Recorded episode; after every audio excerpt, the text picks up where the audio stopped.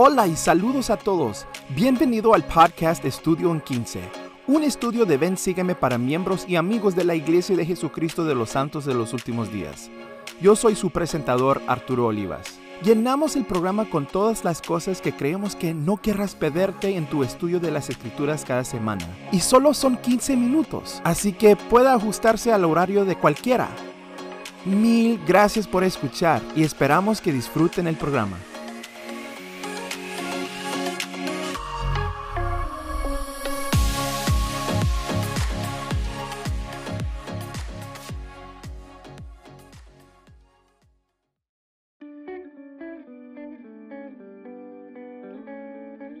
Antes de comenzar, quería compartir con ustedes un anuncio emocionante.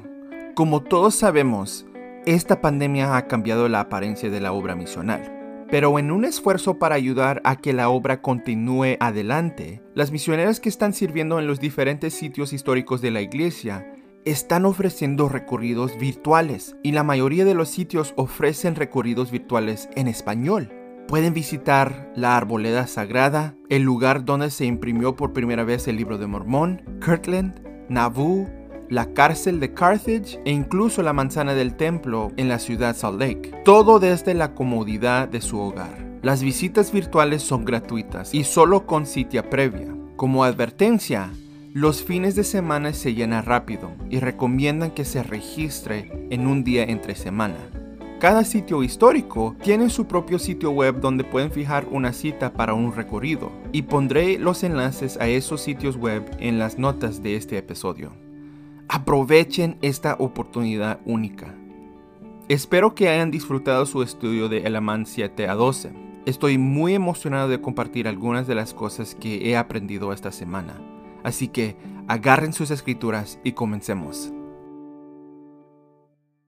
Mientras estudiaba estos capítulos, encontré un video que tenía una buena lección práctica.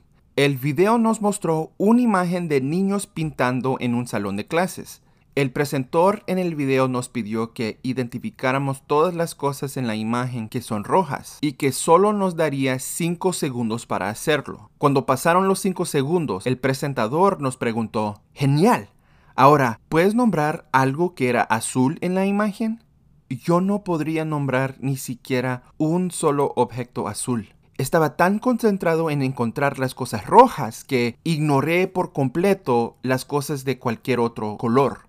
El punto que la persona en el video estaba tratando de hacer es que a menudo solo vemos lo que estamos buscando. Todos tenemos prejuicios y opiniones que a veces nos impide ver las cosas con claridad o como realmente son. En el capítulo 7 de Elamán, vemos un lado de Nefi, el hijo de Elamán, con el que creo que todos podemos relacionarnos. Después de ir y ser rechazado de los de la tierra del norte, Nefi decide volver a su casa en Zaraemla. Pero cuando llega, ¿qué pudo ver? Palomitas de maíz florecer. no se crea. Leemos los versículos 4 a 5 y mientras leemos juntos, Observemos cuán similares son algunos de estos problemas a nuestros días.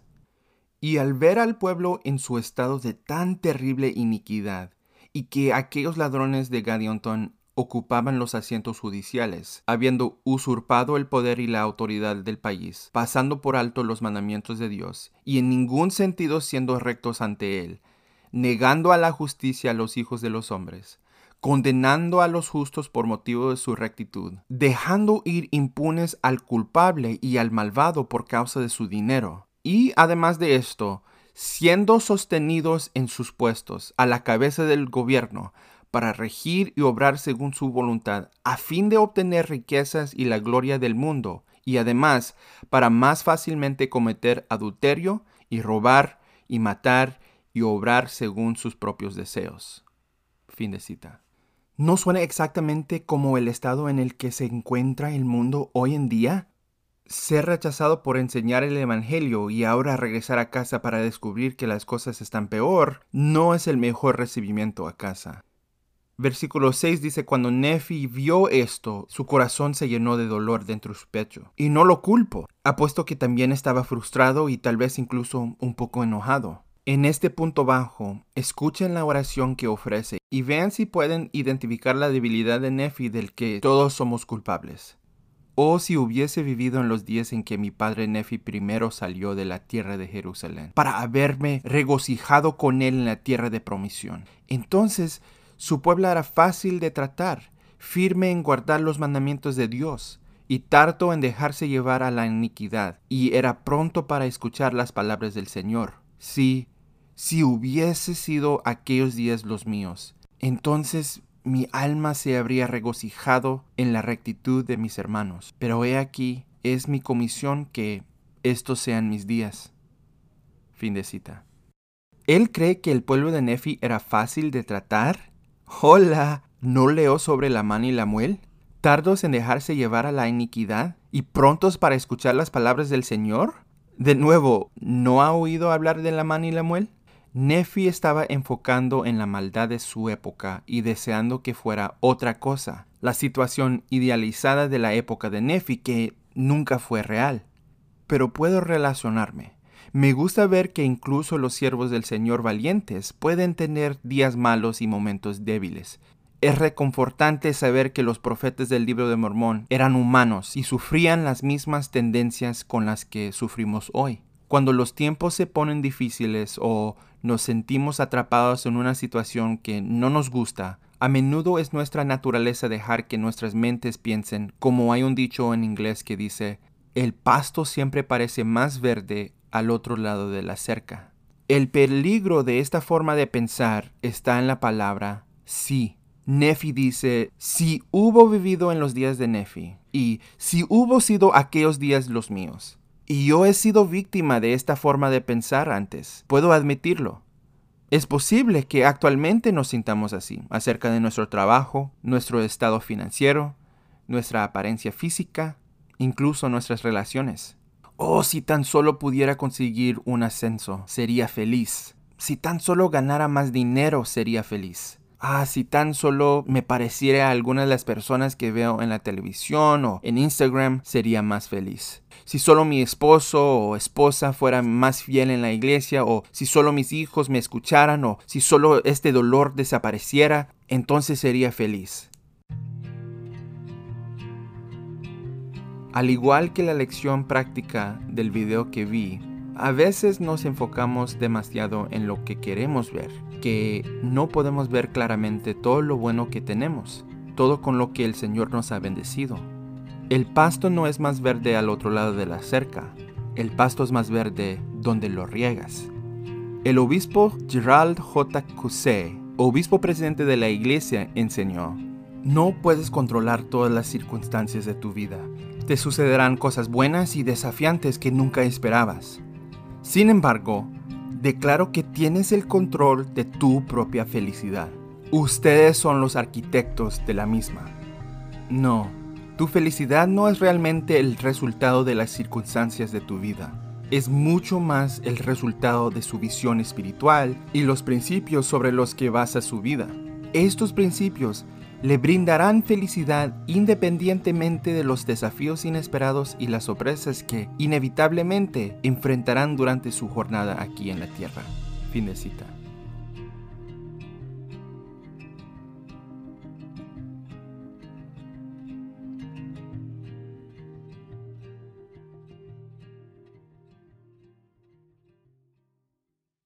En la conferencia general de abril de 2015, el elder Ulises Suárez compartió la siguiente historia. Conozco a un fiel joven diácono. Debido a que ha procurado seguir el consejo de sus padres y líderes de la iglesia, su fe y determinación ha puesto a prueba todos los días, a pesar de ser tan joven. Me contó que un día lo tomó por sorpresa una situación difícil e incómoda. Sus amigos estaban mirando imágenes pornográficas en sus teléfonos. En ese preciso momento, ese joven tuvo que decidir qué era más importante, su popularidad o su rectitud. Detengámonos ahí mismo. ¿Qué harías en esa situación? Aunque esta prueba quizás sería una decisión fácil de tomar para la mayoría, porque la pornografía es obviamente mala, ¿qué pasa si la situación no es tan clara? ¿Qué pasa si escuchas a un grupo de tus amigos de la iglesia hablar mal del obispo o otro líder? ¿Cómo manejarías una situación en la que tengas que elegir entre la popularidad de sus amigos o sosteniendo un líder de la iglesia? Después de que Nefi entregó con valentía un mensaje de arrepentimiento a su pueblo en el Amán 7, escuchen cómo los jueces, quienes eran secretamente miembros de la banda de Gadiontón, reaccionaron a la enseñanza de Nefi en el Amán 8, versículos 4 a 6. Y aquellos jueces estaban irritados contra él, porque les habló claramente concerniente a sus obras secretas de tinieblas sin embargo, no osaron ellos mismos echar mano de él, pues temían que el pueblo clamara contra ellos. Por tanto, gritaron al pueblo diciendo, ¿Por qué permitís que nos injurie este hombre? Pues he aquí, él condena a todo este pueblo hasta la destrucción. Sí, y también dice que estas grandes ciudades nuestras nos han de ser arrebatadas, de modo que no habrá lugar en ellas para nosotros. Y sabemos que esto es imposible, porque aquí somos poderosos y nuestras ciudades son grandes. Por tanto, nuestros enemigos no pueden tener dominio sobre nosotros. Fin de cita. Me asusta lo familiares que suenan las palabras de estos jueces a algunas de las palabras que escuchamos decir a nuestros líderes gobernales hoy en día. Nefi, al comienzo del libro de Mormón, tenía razón. Los enicos hayan dura la verdad. Ahora, sigan mientras leo los versículos 7 a 9 y observen cómo algunos de los nefitas respondieron a las acusaciones de los jueces contra Nefi. Y ocurrió que así incitaron al pueblo a la ira en contra de Nefi, y suscitaron contenciones entre ellos, porque hubo algunos que gritaron, Dejad a este hombre en paz, porque es un hombre bueno, y las cosas que él dice ciertamente acontecerán, a menos que nos arrepintamos. Sí, He aquí, todos los castigos de que nos ha testificado caerán sobre nosotros, porque sabemos que nos ha testificado con acierto tocante a nuestras iniquidades. Y he aquí, son muchas, y Él sabe todas las cosas que nos sobrevendrán, tan cierto como conoce nuestras iniquidades. Sí, y he aquí, si no hubiese sido profeta, no habría podido testificar concerniente a esas cosas. Fin de cita. Durante las conferencias generales de barrio y de estaca, levantamos la mano y sostenemos a nuestros líderes. Al igual que algunos de los de la multitud, podemos no solo alzar la mano, sino también alzar la voz para apoyar y sostener al profeta, al obispo y todos nuestros líderes, incluso cuando el hacerlo no nos da de popular. Terminamos la historia del Elder Suárez sobre el joven cuyos amigos estaban mirando pornografía. En los instantes que siguieron, se armó de valor y dijo a sus amigos que lo que estaban haciendo no era correcto. Más aún, les dijo que debían dejar de hacer lo que hacían y de lo contrario se convertirán en esclavos de ello. La mayoría de sus compañeros se burlaron de su consejo, diciéndole que era parte de la vida y que no tenía nada malo. No obstante, hubo uno de ellos que escuchó el consejo del joven y decidió dejar de hacer lo que estaba haciendo. Tú eres responsable por las decisiones que tomes. Dios te tiene presente y te ayudará a tomar buenas decisiones aun cuando tu familia y amigos utilicen su albedrío en forma equivocada. Debes tener la valentía moral de permanecer firme en tu obediencia a la voluntad de Dios, aun cuando tengas que permanecer solo. Al hacerlo, darás el ejemplo que otras personas pueden seguir. Fin de cita.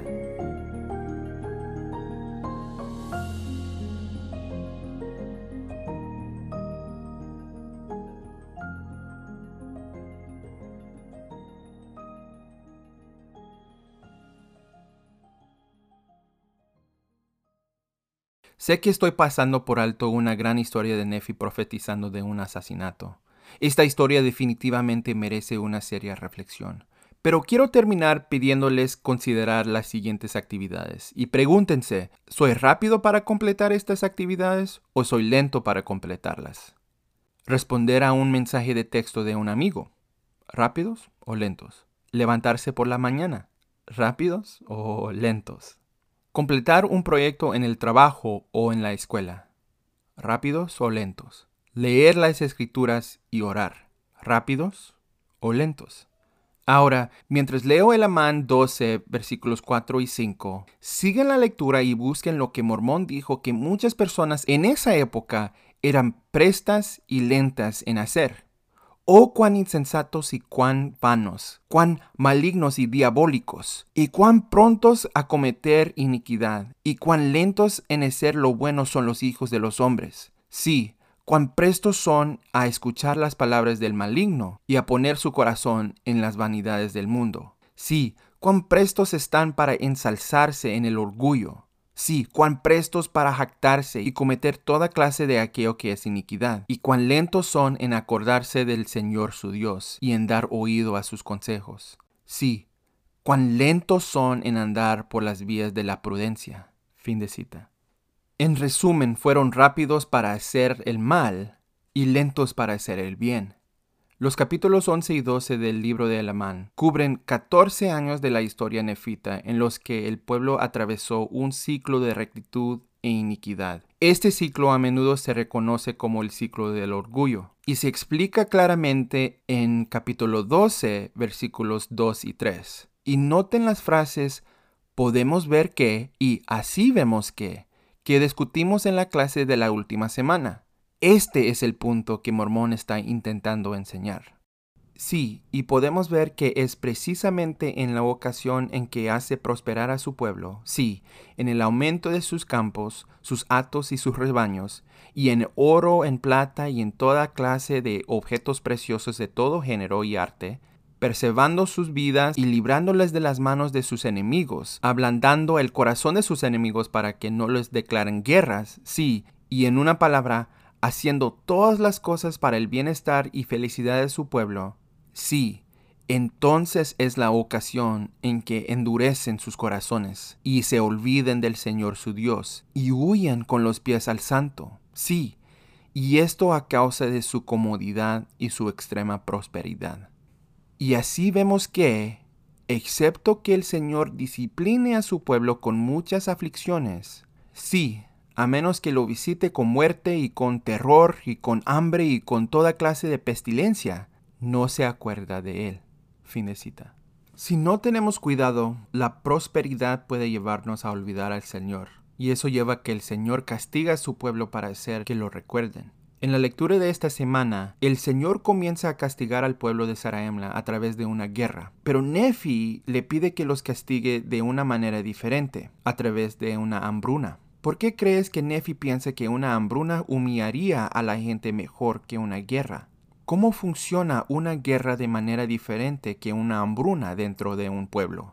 Bueno, ¿a quién culpas por una guerra? Por lo general, las personas con las que estás luchando. Pero, ¿a quién culpas si deja de llover o si hay un desastre natural? No puedes culpar a ninguno. No hay nadie más a quien acudir que no sea Dios. Ambos lados tienen que acudir a Dios en busca de ayuda y alivio. Para todos es muy evidente que esos problemas son más grandes de lo que cualquier partido o gobierno puede solucionar.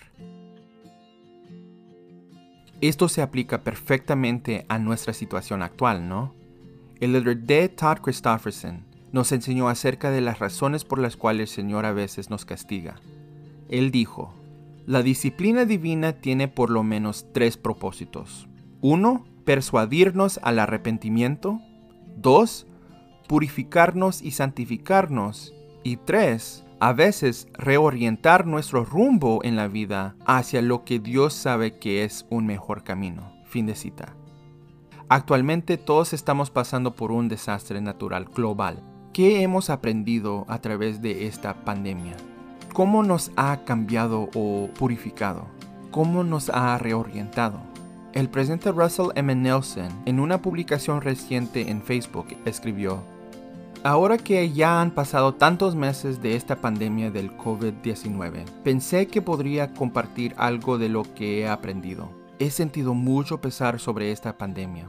He llorado con familias que han perdido a seres queridos. Muchos han perdido sus empleos. Algunas personas han luchado para encontrar alimento y provisiones adecuados. Se han cancelado, pospuesto o cambiado de alguna manera ceremonias de graduación, matrimonios y funerales. Siento gran compasión por todas las personas que han sufrido. Al mismo tiempo, Wendy y yo hemos aprendido mucho. Incluso entre nubes de dolor hemos encontrado algunas cosas positivas. Muchas familias han vuelto a consagrar a sus hogares como santuarios de fe. Muchos comprenden mejor lo importante que es la familia y que en verdad esta es ordenada por Dios con un destino eterno. Asimismo, hemos aprendido que el temor, el aislamiento y la pérdida pueden mitigarse al dedicarnos al cuidado de otras personas. Queridos amigos, el camino por delante puede tener obstáculos, pero nuestro destino es sereno y seguro. Por lo tanto, ajusten sus cinturones de seguridad, sosténganse a través de los obstáculos y hagan lo que es correcto. Su recompensa será eterna. Fin de cita. Gracias por escuchar otro episodio de Estudio en 15. Felices estudios y recuerda, eres uno de los favoritos de Dios.